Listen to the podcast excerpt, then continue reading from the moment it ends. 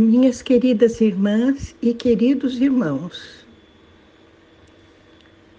aqui é a avó Lúcia e nós vamos iniciar hoje uma série de reflexões e meditações sobre o Sermão do Monte. Vamos começar com o que está escrito em Mateus 5, 1 e 2. Vendo Jesus as multidões, subiu ao monte e, como se assentasse, aproximaram-se os seus discípulos e ele passou a ensiná-los, dizendo: Pai, esta é a tua palavra. É a palavra de Jesus ensinando as multidões, Pai. Que possamos abrir os nossos corações para o que o Senhor quer nos ensinar. Os tempos são maus, Senhor e nós necessitamos urgentemente de aprender contigo, aprender a viver na tua presença, porque estamos agora ouvindo os teus ensinamentos. Isso te pedimos em nome de Jesus. Amém. Que sermão é este? Sem dúvida, este sermão exerce um grande fascínio nas pessoas porque nele, minhas irmãs e irmãos, estão contidos um discurso que Jesus fez, onde ele ensinou seus discípulos no início do seu ministério sobre os princípios de seu reino. No Sermão do Monte, nós temos a essência do ensino de Jesus. Quem chamou esse sermão pela primeira vez de Sermão do Monte foi Agostinho. E nós continuamos a chamá-lo assim, Sermão do Monte.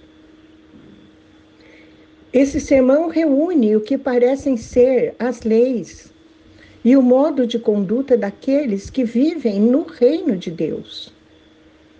Que bom pertencer ao reino de Deus, meus irmãos e irmãs. Muitos não pertencem a esse reino. Por isso, nós temos que ser um atrativo pela nossa vida, para que as pessoas também o busquem e possam desfrutar da presença do Senhor em suas vidas. O Sermão do Monte torna a justiça atrativa, envergonha-nos, porque nós temos um fraco desempenho como cristãos. Gera em nós sonhos de um mundo melhor de um mundo de acordo com o que Jesus vai ensinar no Sermão, no Sermão do Monte. Ele descreve o que ele desejava que os seus seguidores fossem e fizessem, o que nós fôssemos e fizéssemos, meus irmãos. É provavelmente a parte mais conhecida dos ensinamentos de Jesus, mas em contrapartida, é a menos compreendida e certamente a menos obedecida. Muitos não o compreendem inteiramente. Por isso, vamos dedicar o nosso tempo a explorar esse sermão, a penetrar na intimidade de Jesus quando ele nos dá os seus ensinamentos. Esse sermão indica a intenção de Jesus para o nosso mundo, para o mundo de hoje. É a contracultura cristã. Na introdução dada por Mateus ao sermão, a qual é breve, mas impressionante, indica a importância que o próprio Mateus dava a esse sermão. Vendo Jesus as multidões, subiu ao monte. E como se assentasse, aproximaram-se os seus discípulos e ele passou a ensiná-los, dizendo: Então Jesus subiu num monte. Não sabemos onde fica esse monte, nem qual é esse monte exatamente. Deve ser uma pequena elevação de terra. E Jesus se assentou ali a princípio, ele queria ensinar aqueles que eram mais achegados a ele, seus discípulos, Mas tantos acorriam a Jesus, tantos o buscavam, que se formou uma pequena multidão ali para ouvi-lo. Não há dúvidas, meus irmãos, de que o propósito principal de Jesus ao subir a colina, naquele pequeno monte, era ensinar, era fugir das numerosas multidões que acorriam da Galiléia, da Decápolis, de Jerusalém, da Judéia e de além do Jordão, que o seguiam. Ele passara os primeiros meses do seu ministério público vagando por toda a Galiléia, ensinando nas sinagogas, pregando o evangelho do reino e curando toda sorte de doenças e enfermidades entre o povo. Como resultado, sua fama correu por toda a Síria e o povo vinha em grandes multidões, trazendo seus doentes para serem curados. Por isso, às vezes Jesus precisava fugir, não só para ter uma oportunidade de ficar sozinho e dedicar-se à oração, mas também para dar uma instrução mais concentrada aos seus discípulos. Mas então o vemos no Sermão do Monte, quando ele quis falar, mais particularmente com seus discípulos, que muitos se aproximaram para ouvi-lo também havia um atrativo particular em Jesus. O que seria? Seu semblante, seu modo de ser. Jesus era santo, a santidade fluía dele como um rio. Todos queriam se aproximar dele, numa feliz expectativa. A multidão tinha uma expectativa. O que você pode fazer por mim? E os discípulos tinham outra expectativa. Como posso ser como o Senhor? Qual é a nossa expectativa, irmãos? O que Jesus pode fazer por nós? Ou como podemos ser como Ele? Vamos meditar sobre isso. No Sermão do Monte, ele fala quem somos nós. Nossa identidade não é o que você tem, que se torna, que, o que você quer se tornar, mas o que você é, aquilo que importa. Aquilo que somos é o que importa, meus irmãos, não aquilo que temos. Nós ainda estamos nas proximidades do fim da Segunda Guerra Mundial, que terminou em 1945. No pós-guerra, pós-guerra foi marcado por um idealismo inocente, porque era o fim de um pesadelo. Era uma reconstrução como alvo do universo todo. Foram seis anos de destruição e devastação, e essas coisas tinham que ficar no passado. A tarefa agora era construir um novo mundo de cooperação e paz Acontece, minhas irmãs, que humanamente falando, a irmã gêmea do idealismo é a desilusão.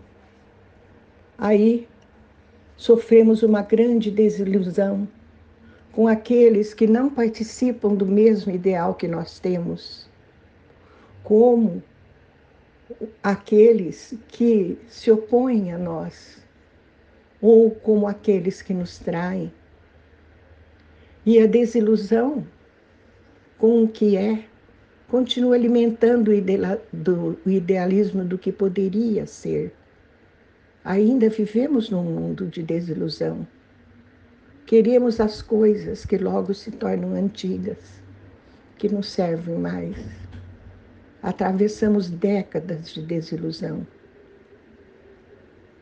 Cada geração que se levanta odeia o mundo que herdou por quê? Por causa das pessoas sem ideal, sem uma conduta cristã, sem o Deus vivo habitando em seus corações. Muitos estão procurando as coisas certas, o significado das coisas, a paz, o amor, a realidade, nos lugares errados. O primeiro lugar onde deveriam procurar é um lugar que normalmente ignoram, isto é, a igreja. Quantas pessoas afastadas da igreja nós vemos hoje em dia? Ah, os atrativos do mundo são mais fortes. E as pessoas estão sempre na busca do prazer, das comodidades, daquilo que pode preencher o seu momento. Acontece que chega um dia em que a tristeza bate a porta de cada um, a desilusão, a doença e a morte. Então, o que nós vemos nas igrejas hoje é o conformismo. Não uma nova sociedade que concretiza seus ideais, mas uma versão da velha sociedade a que renunciaram. Buscam a vida, mas encontram a morte. Pessoas indiferentes. São como Jesus dizia: rebanho sem pastor, ovelhas sem pastor. Uma vez Jesus, dirigindo-se às igrejas do primeiro século, disse: Tens nome do que vives, e estás morto. Será que isso está acontecendo conosco, meus irmãos? Será que temos nome de, de quem vive e estamos mortos? Mortos espiritualmente? Ah, meus irmãos, vivemos numa época de inseguranças e de incertezas. Só firmando-nos em Deus é que podemos resistir. Só firmando-nos em Deus, podemos demonstrar que não, não estamos mortos, estamos vivos em Cristo Jesus. É urgente que não somente vejamos isto, mas também sintamos o tamanho dessa tragédia. Pois, na medida em que uma igreja se conforma com o mundo, que não tem diferença do mundo, e as duas comunidades, igreja e mundo, pareçam ser meramente duas versões da mesma coisa, essa igreja, meus irmãos e irmãs, está contradizendo a sua verdadeira identidade. Nenhum comentário poderia ser mais prejudicial para o cristão do que as palavras. Mas você não é diferente das outras pessoas. Amém? Vamos orar. Pai querido, estamos um momento, estamos vivendo um momento crucial para a humanidade toda, Pai. Mas nós queremos ser diferentes.